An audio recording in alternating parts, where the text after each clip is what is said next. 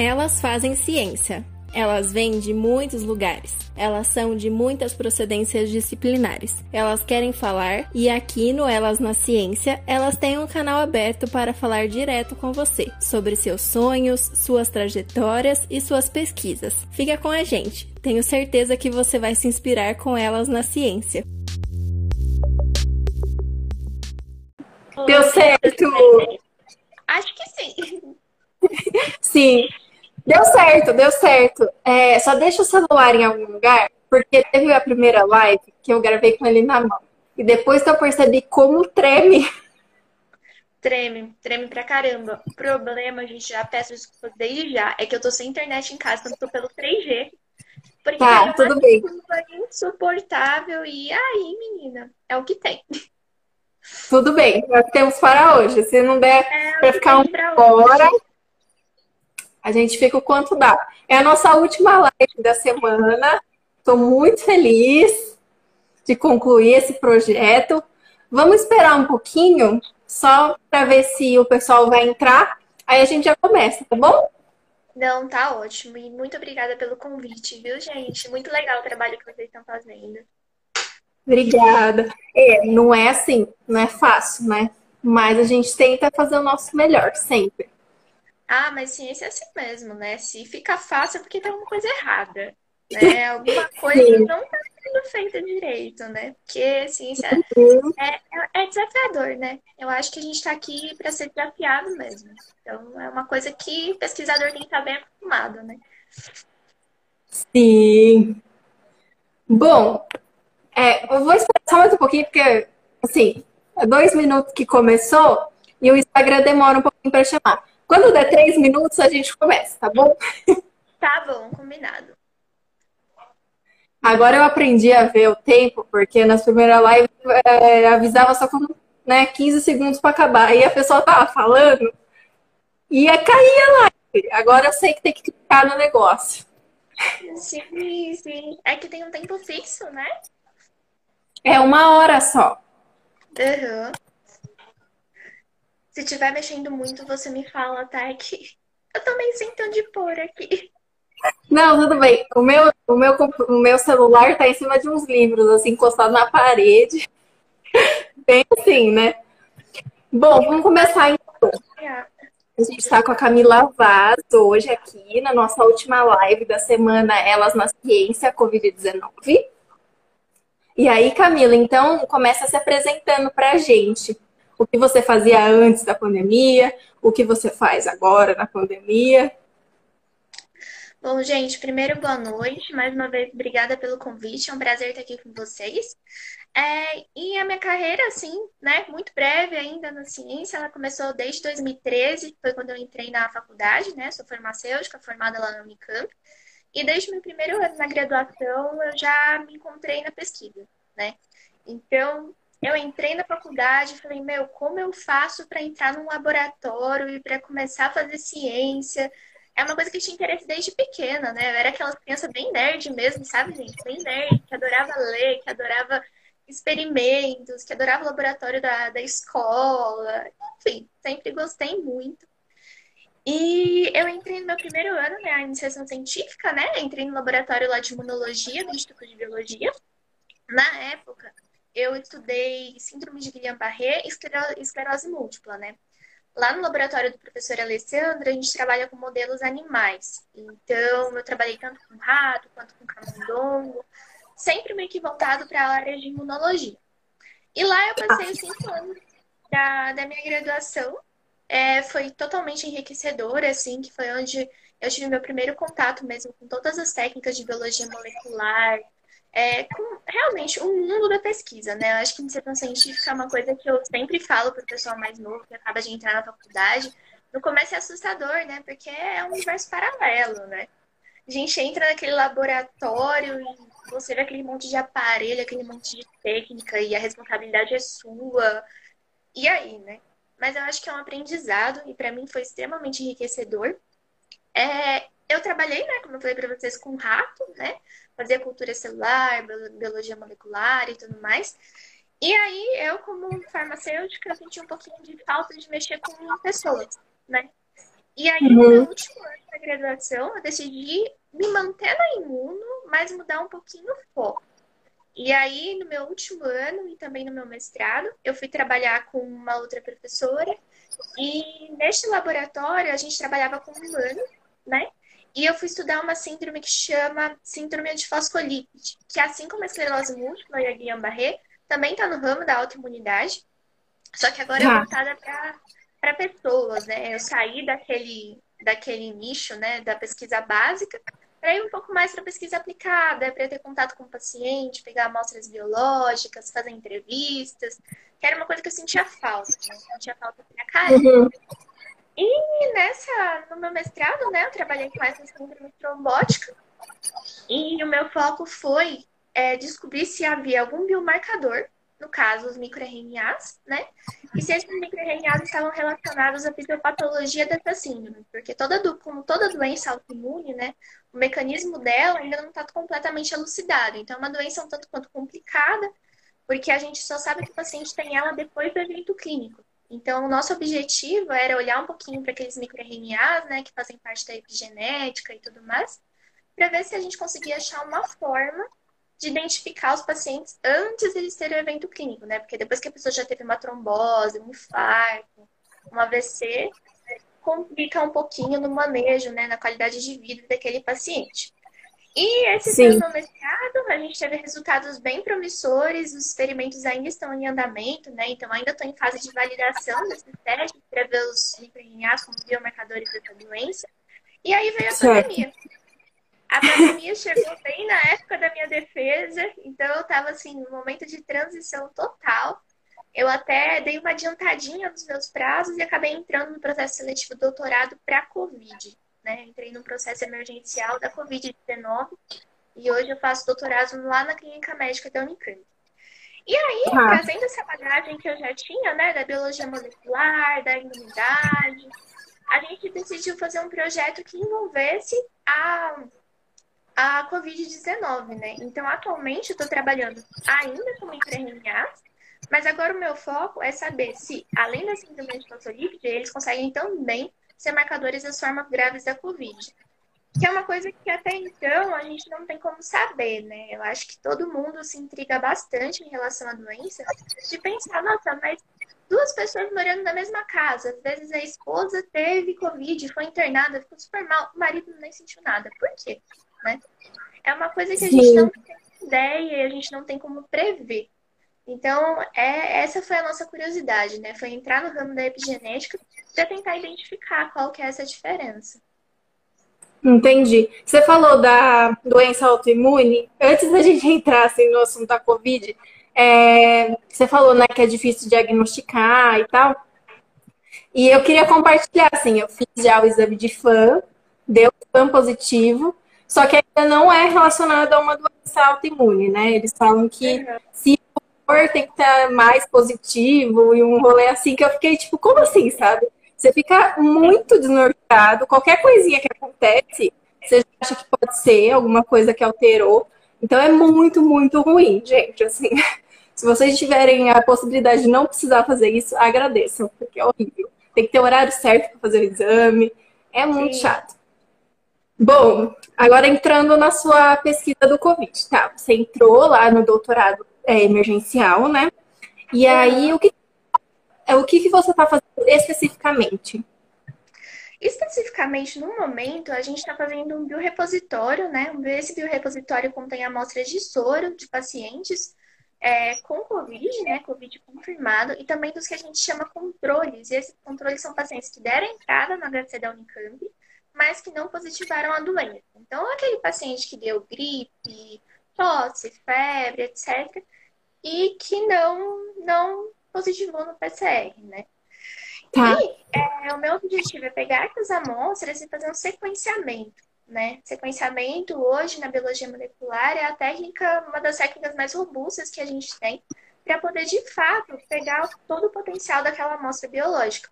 E, então, assim que a gente terminar essa etapa do biorepositório, né, meu objetivo é sequenciar essas amostras de pacientes que tiveram as formas mais graves da doença e comparar com aqueles pacientes que têm a doença, porém ficaram internados um ou dois dias e responderam bem e foram para casa rapidamente. Porque isso é uma ah. forma de, no futuro assim, próximo, quem sabe, a gente conseguir prever se o paciente, quando ele der entrada no hospital, ele tem maior ou menor potencial de desenvolver as formas mais graves e agressivas da doença. Entendi, tá. Então você está tentando compreender por que alguns pacientes são assintomáticos e por que outros vão parar na UTI. É, basicamente isso, né? Porque quando a gente pensa nos microRNAs, não sei se todo mundo que está assistindo a gente tem experiência com eles, mas eles são fatores intrínsecos à epigenética, né? Epigenética é quando a gente tem uma alteração pós-transcricional da expressão gênica, né? Então não é uma mutação. E a epigenética está muito relacionada ao meio. Então, por exemplo, a epigenética que em grande parte vai explicar aqueles estudos que a gente tem com gêmeos univitelinos e por que que um gêmeo tem uma vida de um jeito, o outro tem uma vida do outro, sendo que eles moram em lugares diferentes, né? A influência do ambiente sobre o nosso corpo, né? A alteração do fenótipo sem mudar o genótipo. E aí, é, uma das nossas hipóteses é essa, né? A gente acredita que, de alguma forma, o ambiente possa estar agindo sobre algumas pessoas e protegendo elas de alguma forma das formas mais graves da doença. Né? E uma coisa bem interessante também é que os microRNAs, além de serem utilizados como biomarcadores, né, eles também muitas vezes estão envolvidos em mecanismos patológicos. Então, tem até um estudo que já é bem famosinho na nossa área sobre os microRNAs e hepatite C, né? Então, já tem até um medicamento, né, que a gente chama de antagomir, né? Um microRNA que ele é contrário, né, como se fosse um quelante, né, de um microRNA, é utilizado como medicamento para impedir a replicação viral. E ele impedindo a replicação viral, ele consegue fazer isso porque ele se liga numa proteína específica do vírus, né? Então, não só um marcador de doença, mas também pode ser alguma coisa que altera a patologia mesmo. Tá, entendi. Ju, você tá aí? Deixa eu só falar um pouquinho com a Ju. Eu esqueci de ver se tinha pergunta para ela na caixinha. Você pode dar uma olhada para mim e mandar aqui, por favor? É, é porque é tanta coisa. Desculpa, Camila. Tá. E aí, com os resultados da sua pesquisa, vocês vão tentar criar um medicamento, então para a Covid-19 ou não? Em primeira instância, a gente vai usar como marcador mesmo, né? Tá. E como que funcionaria essa história de marcador? Quando a gente faz um sequenciamento, a gente consegue uma assinatura de microRNAs. Então, por exemplo, eu posso encontrar 3, 4, 40 microRNAs que estejam tá. mais expressos ou menos expressos nas pessoas que são mais graves. E basicamente, esses microRNAs eles silenciam genes. E se eles estão mais ou menos expressos nas formas graves, de alguma forma, eles podem estar influenciando no percurso da doença do paciente. E a tá. gente consegue acertar esses microRNAs por técnicas muito simples. Então, por exemplo, o PCR. Então, em primeira instância, eles sendo utilizados como biomarcadores, seria mais ou menos assim: o paciente deu entrada no hospital, ele vai fazer a PCR para COVID e também fazer uma PCR para a presença ou ausência desses microRNAs que eu encontrei diferencialmente expressos. Então, seria uma ah. forma de predizer, né, um indicativo se esse paciente tem mais ou menos chance de desenvolver as formas mais graves. E aí, uma vez que a gente conseguir fazer isso, a gente consegue desafogar o sistema de saúde. Porque, por exemplo, um paciente que, sei lá, com uma especificidade de 80%, 90%, não tem a chance de desenvolver as formas mais graves, é um paciente que sim, vai merecer nossa atenção, merece cuidado, vai ser atendido, mas é um paciente que não precisaria ficar internado, né? É um paciente que a gente poderia fazer um suporte mais específico, né? Fazer um suporte mais personalizado para ele. Entendi. E aí, quais são esses microRNAs? Eles são, como é que diz, assim, informações da pessoa, por exemplo, pessoas obesas, pessoas esportistas. O que, que são esses microRNAs? O que, que eles mostram? Esses microRNAs, eles são RNAs bem pequenininhos, né? E esses RNAs bem pequenininhos, como outros, né? Como os RNAs normais, eles são produzidos no núcleo e do núcleo eles vão para o citoplasma.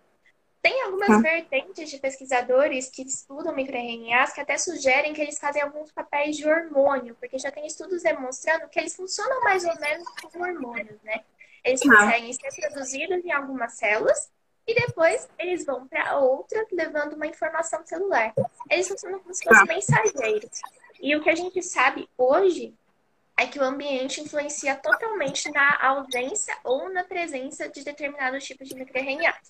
Agora, tá. na Covid, quais especificamente a gente tem, eu só vou conseguir saber ao fim do sequenciamento, né? Que o sequenciamento, gente, ele serve para isso. Sequenciamento, ele pega toda a informação genética que você tem dentro da sua amostra biológica, né? A informação que você selecionar. Seja, no meu caso, os microRNAs, seja RNA genômico, DNA, enfim, o que você quer saber, e ele te dá uma lista completa do que está lá dentro. Então, é ah. essa lista que a gente está buscando por enquanto. Entendi. É que eu achei que, sei lá, podia usar as informações de microRNAs de outras pesquisas, sabe? Porque eu não conheço nada. Dessa área não, eu não conheço nada. Não. É, na na Covid-19, a gente já tem alguns estudos que é, predizem microRNAs, mas são feitos em computador, né? Como que é isso? A gente tem alguns programas hoje, né? A bioinformática, meu, tá voando. Cada vez mais a bioinformática é de extrema importância no nosso meio. E é, microRNA é uma sequência, né? Como toda RNA, é uma sequência de nucleotídeos. Essa sequência de nucleotídeos se liga no RNA mensageiro e silencia esse RNA mensageiro. Então, ah. por essa sequência, existem alguns programas que conseguem prever qual gene que ele é capaz ou não de desligar. Então, há alguns estudos na Covid que fizeram isso em computador. Mas em pessoas é a primeira vez que a gente está fazendo. Que é o interessante, tá. né? Porque um outro fator legal da epigenética é que as coisas estão interligadas. Então, por exemplo, se eu tenho um microRNA número 1, o número 2 e o número 3, eles não agem sozinhos, né? Eles podem agir em sinergismo. Um pode atrapalhar a expressão do outro. Então, quando a gente vai né, para o in vivo, é muito complicado a gente fazer uma coisa binária, né? Como é feito no computador. Então, nosso Entendi. objetivo agora é identificar em humanos quais são as diferenças de expressão né, da epigenética de microRNAs em pacientes graves que foram ao óbito, entubados, passaram meses na UTI, para pacientes que, ok, têm a doença, mas tiveram uma progressão leve de sintoma. Entendi, tá. E aí isso dá segurança, assim, é, para que, por exemplo, se uma pessoa tiver o microRNA parecido com aqui não precisa de tantos cuidados, isso não vai acontecer com a outra pessoa, tipo, dela ficar muito mal. É, é, funciona mais ou menos como se fosse exame de PSA para próstata, sabe? É, não sei se todo mundo aqui, né, que tá vendo a gente conhece, mas ele é um preditivo. Você tem uma porcentagem de chance daquilo ser verdadeiro. Então, tá. como é bem, bem bastante divulgado, né, o exame da próstata, o PSA, o antígeno prostático, quando ele está alterado, ele indica que o paciente tem uma chance de ter um câncer de próstata, né? Só que só ele, isoladamente, não, não é um diagnóstico fechado, né? Sempre associado tá. a outros exames. Com o microRNA uhum. aconteceria mais ou menos a mesma coisa. Ele seria um preditivo com uma certa chance, né? Como a gente espera, né? Dessa forma, com uma certa chance de aquilo ser verdade, mas, de acordo com as, os cálculos estatísticos e tudo mais, o paciente que tiver um perfil mais parecido com os pacientes que não evoluíram para as formas graves, provavelmente iria seguir a mesma linha. Tá, entendi. Tá, é porque, como você falou assim, ah, é, isso ajuda a ver se o paciente vai. Você usou bem a palavra, né? Ajuda vai precisar de UTI, você não vai precisar. É, eu fiquei pensando assim, mas se for compatível 100%, né, essa informação e aconteceu inesperado, assim. Mas é muito difícil acontecer o inesperado, então. É, não é impossível, né? Mas, assim como na farmacologia, na saúde, gente, nada é 100%, nada, né? Vai, é muito de organismo para organismo. O que a gente aumenta são as chances. Então, vai ser uma forma da gente predizer se aquele paciente tem maior ou menor chance de ir para casa. Na verdade, eu acho que a inversa é mais válida no nosso caso, né? Se a gente pegar um paciente, porque o que a gente tem hoje da Covid, né? A gente já sabe que o paciente costuma piorar do nono ao décimo primeiro dia é aquele ápice da doença, né? Aquela fase mais crítica. Por exemplo, um paciente que chega no hospital clinicamente bem no terceiro dia e tiver um perfil de expressão de microRNAs mais parecido com um paciente que evoluiu para as formas graves da Covid ao longo do tempo, é um paciente que merece mais a nossa atenção. E o que acontece é que muitas vezes esse paciente ir para casa tem um atendimento tão minucioso, porque no momento ele está clinicamente bem, né? Então, eu acho que o nosso maior foco nessa pesquisa é ver esse outro lado, né? Cuidar de quem chega clinicamente bem e tem um perfil alterado, né? Então, é um tá. cuidado maior dessa outra visão, vamos dizer assim. Uhum. E você não está trabalhando direto com o paciente, você só está no laboratório? Sim, eu trabalho só tá. no laboratório. E aí, então, todo mundo que vem aqui na Unicamp, para, né, que está com sintomas de Covid, eles tiram uma amostra de sangue ou são pessoas selecionadas? É, são pessoas selecionadas, né? Que a minha orientadora, ela é a chefe lá da bioquímica da Unicamp. Então, a gente consegue acesso a esses exames que os pacientes fazem, né? Então, são exames de rotina. Todo paciente que está internado, ele faz exame diariamente, né? Para a gente ter todo um controle é, em relação ao, aos parâmetros, né? Bioquímicos desse paciente. E dessas amostras, a gente coleta para a pesquisa. Tá. Entendi. Ai, nossa, que pesquisa, hein? Meu Deus. É, é vai estar tá, tá um pouquinho difícil, assim. A gente teve alguns atrasos justamente por conta da qualidade das amostras, né? Que, Sim. de fato, como são amostras pegas para exames de rotina, né?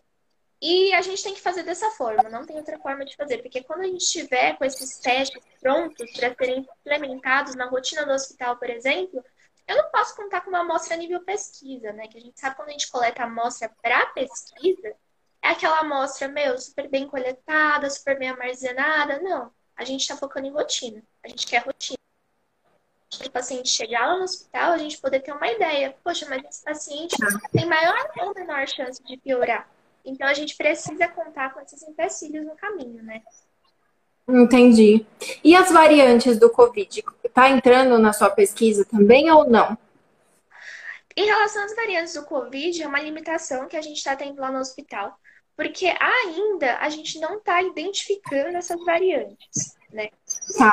Então, vai ser uma coisa que posteriormente, quando aprimorarem essa etapa, né, que é feita no laboratório, que realmente dá para a gente o diagnóstico do paciente, a gente vai ter que usar isso como uma variável e comparar os pacientes que têm ou não essa variante. Porque é uma pergunta muito interessante que você fez. Porque como a gente está falando de epigenética, se o vírus tem uma, né, uma expressão diferente, um nível de infecção diferente, a gente também vai ter que levar em conta.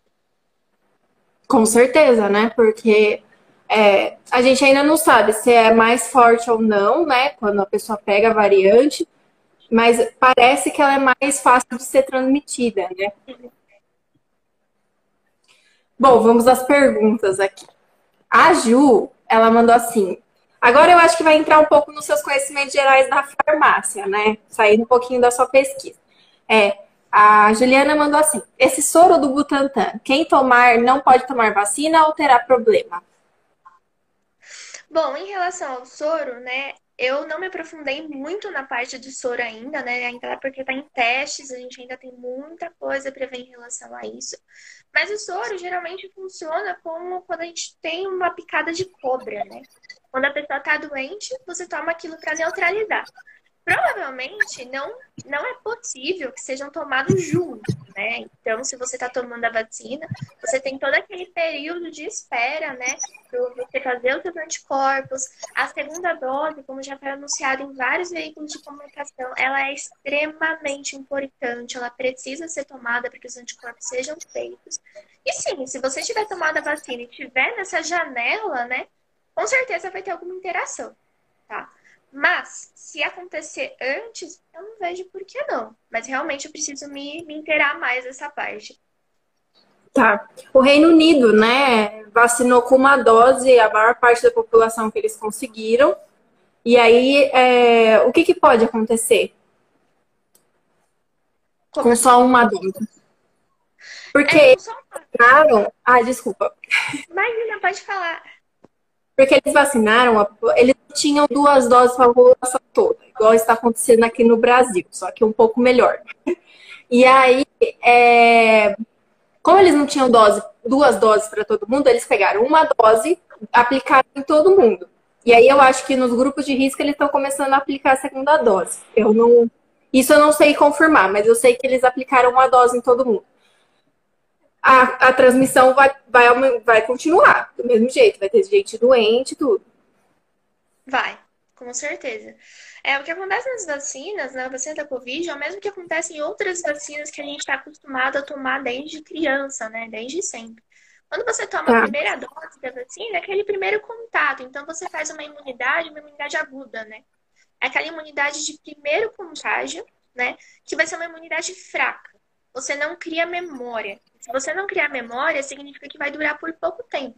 São anticorpos transitórios. Agora, quando você reforça, é meio que um lembrete para o seu corpo do que, que ele precisa combater. E é nesse momento que você faz anticorpos que vão durar por mais tempo. A Covid é bastante complicada porque né, o que a gente tem conhecimento hoje também é que pessoas que ficam doentes não fazem memória, ou então é uma imunidade muito, muito lábil. Nosso maior medo é que quem tome só uma dose da vacina aconteça a mesma coisa. Seja uma imunidade super lábil que não vá proteger o paciente, a pessoa, o cidadão, por mais do que alguns meses, poucos meses. No caso do Reino tá. Unido, eles devem ter feito essa estratégia principalmente para dar uma diminuída na transmissão comunitária, que está muito alta, eles estão assim numa curva bem ascendente, está bem complicado. Mas para que se proteja a população a longo prazo, é predominante que seja tomada a segunda dose. E essa segunda dose pode tomar daqui a um tempo, porque, né, eu acho que é daqui uns meses que eles vão conseguir a segunda dose para todo mundo. Já não vai perder a eficiência da vacina, a eficácia. É. Né? Sim, é, a gente não tá no 100%, né? A ideia original era que fosse dada 15 dias depois, né, da primeira dose. Hoje, os órgãos já apontam para 45 dias. Assim, perder a eficácia? Provavelmente não, né? Porque você ainda vai estar tá dando um lembrete para o seu corpo num tempo que é um tanto quanto acessível. Mas não é o ideal, é o que temos. Entendi. Tá. É complicado, né? Porque vai diminuir pelo menos as pessoas na UTI ou não chega nem a isso? A gente crê que sim. A gente crê que haja uma diminuição das pessoas na UTI, que consiga desafogar um pouco o sistema de saúde. Mas o grande ponto é que a vacina é o nosso, na verdade, o nosso maior medo, né? É que a vacina traga uma falsa segurança à população. Então, assim, o que é predominante a gente trazer aqui é que tomou a primeira dose da vacina, o pessoal fala: ah, para onde você vai? Você vai para casa, você vai de máscara, você vai continuar Sim. distanciamento social. E você não está protegido, né? E além disso, né? Além de não estar protegido, você transmite. Então, é, é muito importante que isso fique, seja levado, né, para a população. A importância da gente continuar se protegendo, mesmo e principalmente depois da primeira dose da vacina. Tá, é. É, é o que falam, né? Mesmo depois que você tomar a vacina, vai ter que continuar usando máscara. Isso eu reforço todas as lives. Vai ter que continuar o distanciamento social. Porque assim, né? Não tem como. Não, não tem como. Infelizmente, ainda a gente não. A vacina vai ser assim paliativo, né? O que a gente sabe hoje é que uma, uma chance que existe diante das mutações da Covid é acabar virando uma vacina sazonal, por exemplo, a gripe, né? A gripe a gente toma todo ano. Com base em quê, né? Por que, que a vacina da gripe muda todo ano? Por causa da vertente de vírus que está mais predominante naquela época, naquele ano. Então a vacina é feita para aquela vertente. A gente está livre das outras? Não. Mas a mais predominante a gente se protege. Provavelmente, com a Covid, possa ser que aconteça mais ou menos a mesma coisa, né? Isso quem vai dizer pra gente é o tempo e o futuro mesmo. Entendi. É, a, a Larissa Oliveira, ela mandou assim. Há uma previsão de quantas pessoas são necessárias vacinar no Brasil para os casos zerarem? Não há uma previsão. É, se fizer algum estudo recente, eu realmente não tenho conhecimento. Mas a gente está vendo por experiência em outros países que essa história de imunidade de rebanho na Covid não tem funcionado tão bem, né? Isso é exemplo de Reino Unido, isso é exemplo de China, meu, grande parte da população pegou, grande parte da população ficou ruim, foi a óbito, e a doença tá aí, a doença tá voltando. Então, assim, nossas melhores opções é esperar a vacina, mas manter todos os cuidados que a gente tem mantido desde o começo, porque realmente a imunidade de rebanho, principalmente diante das novas vertentes, é um conceito que cada vez mais a gente vê que talvez não funcione tão bem. Sim, o Brasil não entrou em lockdown até hoje. Né? Assim, eu estou em casa desde março e o Brasil não entrou em lockdown até hoje. Então a gente tem um problemão aqui no nosso país, né? Porque as pessoas continuam tendo vida normal, continuam achando que o vírus é uma gripezinha, continuam achando que a, as notícias estão exagerando, e aí é só problema, né? É, é uma questão cultural também, né? O que eu sinto muito, né, tanto na área de saúde, passei um tempo também na drogaria, direto no balcão, é que não se pensa no próximo, né? Principalmente a nossa geração. A gente que ainda é novo, tudo, não pensa que a gente sair, ok, pode ser, pode ser, pode ser realmente que a gente não sinta nada, mas e para quem a gente vai passar? Para quantos a gente Exato. vai Com quem a gente vai entrar em contato, né? Então, eu acho que é uma falta de consciência de coletividade, porque o único jeito que a gente tem de sair dessa é junto, é seguindo as orientações. E concordo, não são orientações fáceis, não são coisas que a gente esteja acostumado a fazer, né? ainda mais como brasileiro, que a gente é muito caloroso, a gente gosta de sair, muitas atividades ao ar livre, sempre com bastante gente, mas não é possível. Não é possível, e diante dessa impossibilidade, né? começou a criar uma indústria de fake news em relação principalmente à medicação. A gente que é do ramo farmacêutico está muito preocupado, porque em relação à medicação, tem chegado no hospital pacientes com complicação, às vezes não da doença, mas do medicamento que tomou de forma equivocada. Então, isso é um caso muito, muito, muito sério. Mas, assim, do tratamento precoce, você diz aquele tratamento de vermectina e a outra lá, Cloroquina? Isso. Então, explique quais são as, as coisas ruins que esses remédios causam, por favor, porque a gente precisa ter registrado aqui. Gente, primeira coisa que é bom deixar claro, não existe tratamento para COVID. Não existe. Não existe tratamento precoce.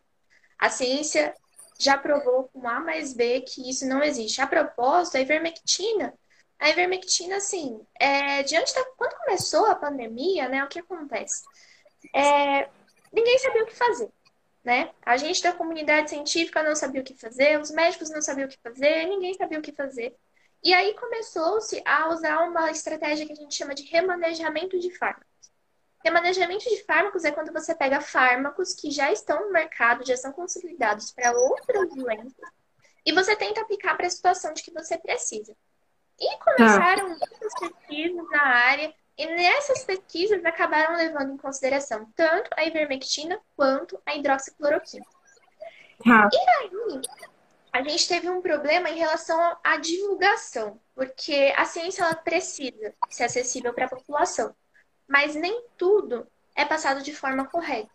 Então, da forma que foi passado para a sociedade, o estudo sobre a ivermectina, de fato, a ivermectina in vitro, in vitro, né, na, lá na bancada do nosso laboratório, dentro dos frasquinhos que a gente vê, né, no laboratório, de fato ela diminui a carga viral, mas numa dose extremamente alta, que célula já é tóxica. No corpo humano, a gente teria que tomar no mínimo 100 vezes a dose permitida que existe desse medicamento para poder ter algum efeito. Ou seja, é totalmente inviável. Seria a mesma lógica de você falar assim para um paciente: olha, se você tomar 20 litros de leite por dia, você nunca vai ter osteoporose na sua vida. Seria basicamente isso com a ivermectina. Então, a dose que o tá. pessoal está tomando, que muitas vezes é uma dose super alta, que muitas vezes é uma dose fora de bula. É, aconteceu o mesmo caso na minha família, de pessoal mandar manipular em laboratórios que não eram de confiança na medicação, são doses que podem acabar levando o paciente a problemas pancreáticos, a problemas neurológicos, diarreia. Então, há várias complicações que, para o caso desse paciente adquirir a doença, vão só servir para enfraquecer ele e não vão ter efeito algum sobre o vírus. A hidroxicloroquina ainda é um pouquinho mais complicada, né? Como a gente sabe, a hidroxicloroquina houve até uma questão de desabastecimento. É um medicamento de extrema importância para pessoas que têm doenças crônicas, né? Como lúpus, artrite, né? E essas pessoas acabaram ficando sem porque o pessoal começou a tomar inadvertidamente. E o grande problema da hidroxicloroquina são os efeitos cardiovasculares. Então, ela é um medicamento extremamente tóxico para o coração, tá? Em prolongamento de intervalo QT. Então, são vários efeitos colaterais que realmente, quando a pessoa se vier adquirir a doença, pode complicar mais ainda o quadro dela. Então, o que acontece é que muitas vezes a gente pega o paciente com Covid e com complicação da medicação errada, né? Às vezes a medicação, às vezes é até uma azitromicina, né? Aquele antibiótico que a gente está acostumado a tomar desde criança, quando tem uma infecção de garganta. Qual que é o problema da azitromicina? O problema da azitromicina é principalmente a resistência bacteriana. Então, a gente, com esses medicamentos, a gente pode ainda estar tá selecionando patógenos mais resistentes e, de fato, aí a gente não vai conseguir cuidar de forma nenhuma. Sim. É, Ontem a Rafa falou sobre isso, né? De criar super bactérias e né, levar pessoas à morte por causa disso, né? Infecção hospitalar e enfim.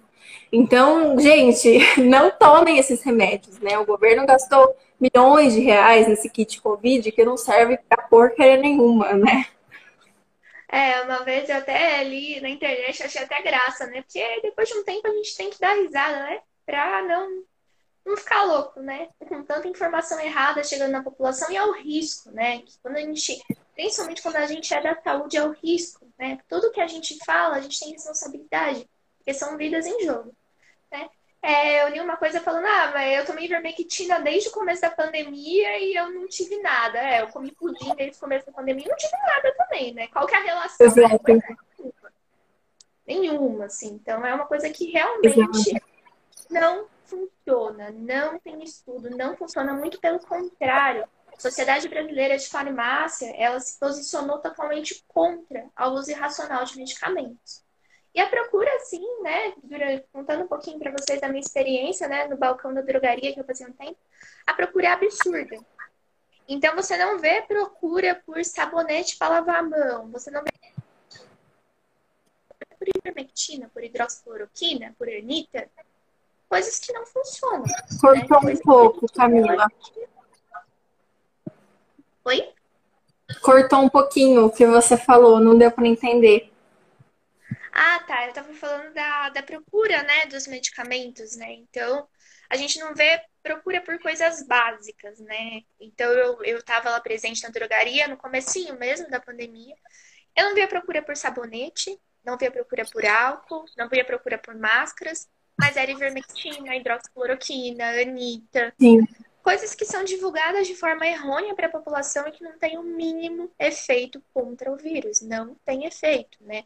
Órgãos sérios, né? Já se posicionaram contra esse coquetel de medicamentos e, de fato, não funciona. Não tem relação nenhuma. Ah. E você sabe informar pra gente, assim, é uma pergunta que me veio agora, assim, eu não sei se tem a ver com o que você vai falar ou que, que você estuda, mas alguém está investigando o porquê que o Bolsonaro está investindo tanto nesses remédios? Então, não tem como a gente desverenciar muito política de, de ciência, né? Porque, como a gente sabe, a situação no Brasil é muito complicada em relação a isso. A gente está aí com investimentos de 22 milhões. 22 milhões é nada, né? Para quem trabalha em laboratório, sabe que um projeto já é na casa de 200 mil reais. Né? Então, assim, nossa ciência está cada vez mais negligenciada. Em relação ao Bolsonaro, né, essa questão dele comprar, dele investir nesses medicamentos, foi uma vertente, pelo que a gente tem, que a gente viu na época, né, nos Estados Unidos, ele se alinhou com o Trump, o Trump na época reza a lenda que ele tinha é, ações em indústrias farmacêuticas que tinham relação, que faziam a venda desses medicamentos. E uma coisa que aconteceu que foi muito curiosa, né? A gente que é do ramo ficou bem assim intrigado, foi quando começaram a sair os estudos de que realmente afirmando que a hidroxicloroquina não funcionava, os Estados Unidos doou dois containers lotados para o Brasil, uma doação, né? Então, assim, não foi bondade, foi descarte. Porque o descarte de medicamento, medicamento a gente não descarta na privada, medicamento a gente não descarta no lixo. O descarte de medicamento é uma coisa extremamente cara, né? É uma coisa custosa, uma coisa trabalhosa, uma coisa que tem que ser incinerado, que depende de documentação. Não é muito simples. E aí, do nada, no meio de uma pandemia, me chega dois containers no Brasil de um remédio que seria o salvador da pátria. Por quê? Né? Por que, que isso aconteceu? Então, acho que essa aí foi um ponto final na discussão do que funciona e o que não funciona. E foi bem na época que os estudos, né, indo contra e dizendo não, não, não funciona, começaram a ser, a sair, a ganhar força. As sociedades brasileiras começaram a se posicionar esse respeito e aí chegou um carregamento aqui, né? Bondoso, né? Quase um anjo que mandou pra gente. Depois de todo o investimento, né, em milhões, ainda vem uma doação maravilhosa, né? É, a gente tem por 18 anos, né? Sim. É. Ai, deve ser muito difícil ser farmacêutica agora também, viu? É, menina, não tá fácil não? Não tá fácil não, porque é, é, eu costumo dizer que é uma luta constante, né? Diariamente, dentro da nossa própria casa, a gente precisa explicar, a gente precisa informar, porque a força que a gente tem perto da quantidade de informação errada que é passada para a população é muito grande, né? E uma coisa que me perguntam sempre, ah, tá, mas tem médico prescrevendo. Tem. Até hoje tem médico prescrevendo. Tem. Das, das principais né, afirmações que a gente tem a esse respeito é que a ciência, infelizmente, no Brasil, ela demora para chegar na prática clínica. Então, por exemplo, o médico que lá atrás, né, lá atrás realmente houve uma onda de prescrição porque a gente estava numa situação que ninguém, ninguém sabia o que fazer. Era um medicamento que estava sendo estudado. Então falaram, por que não? E o porquê não veio depois, né? Diante de todos os efeitos colaterais, diante até de uma complicação do quadro por causa da medicação, o pessoal cada vez mais está se conscientizando, está diminuindo, mas ainda tem gente que não se adequou. Opa. Desculpa, apareceu um bicho aqui voador. Eu vi. Ai, então, gente, ó, quem tá assistindo agora, quem vai assistir depois, ouça a Camila, assim, com o coração, sabe? Manda pro seu tio que ainda acredita no Bolsonaro, que acredita nesses medicamentos. Manda para quem vocês conhecerem, que precisa ouvir o que a Camila tá falando. Porque, assim, gente, a gente precisa salvar vidas, não querer que mais pessoas morram, sabe? Então, a Camila é especialista nisso, ela estudou na Unicamp, ela fez mestrado Unicamp, ela fez doutorado na Unicamp, ela está fazendo doutorado na Unicamp. Então, assim, é uma pessoa que tem capacidade para falar o que está falando. E é muito sério, é muito grave. Então, assim, não escutem quem não tem formação na área. Vamos combinar. Sim, escutem quem tem formação na área, quem está pesquisando na área. E quem quer ver gente vir, que é o caso da Camila. É, isso é, deixa esse recado aqui. Sim. E é, é bem complicado, né? Porque além dos efeitos né, colaterais que esses medicamentos trazem, e trazem, viu, gente? Trazem mesmo.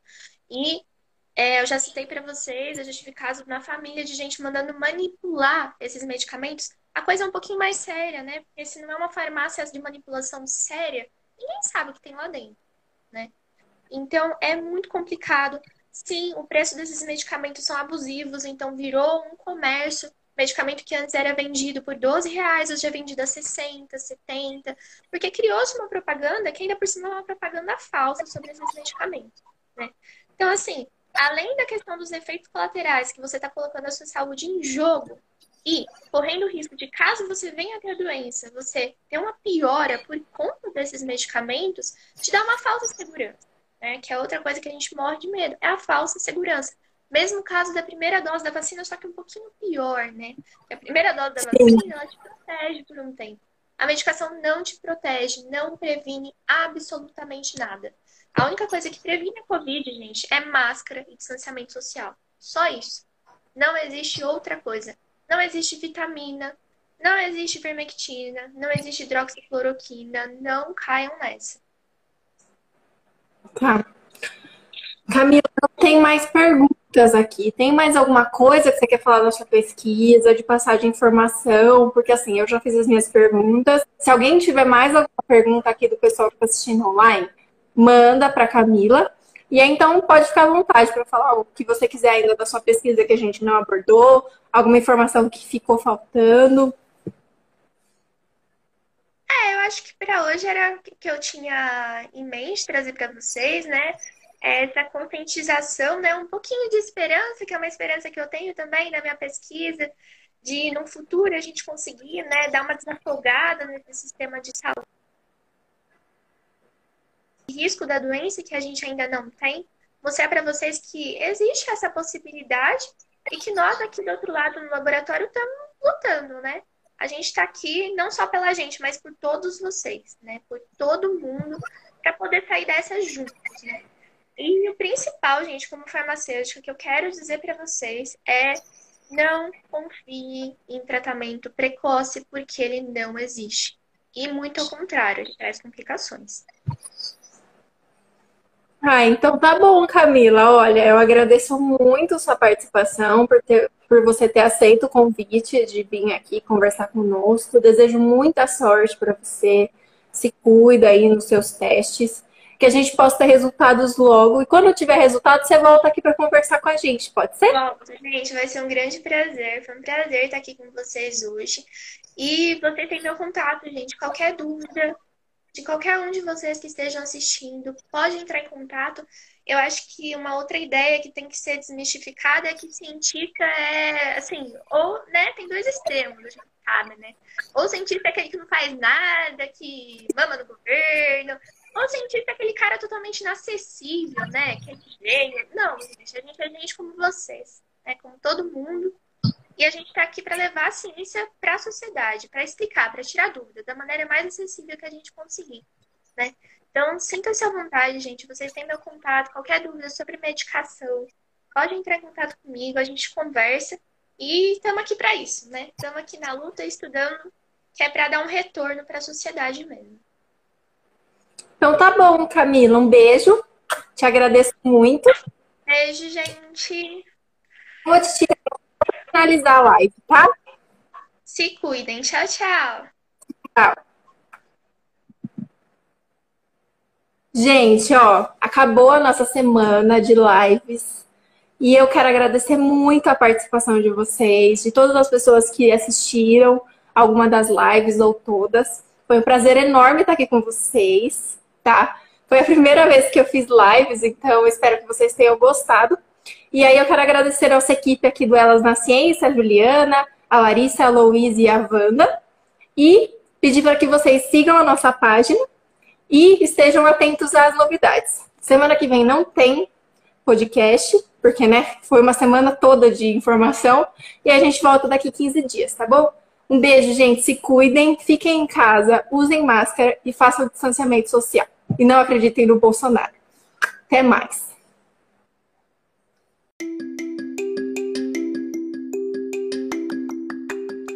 nosso Instagram é elas na ciência. Siga a gente. Por lá fazemos lives e avisamos quem será a nossa próxima convidada. A arte deste podcast é feita pela Larissa Oliveira. Os textos são feitos pela Louise Piloto, Wanda Muniz Falcão e Ana Prata. A edição de áudio é feita pela Julia Goldman. As redes sociais são organizadas e feitas pela Juliana Oliveira, Maria Vitória Bortolan e Gabriela Marinho. E o nosso canal no YouTube é gerenciado pela Joyce Raposo. Obrigada pela sua companhia e por nos ouvir. Até o próximo episódio.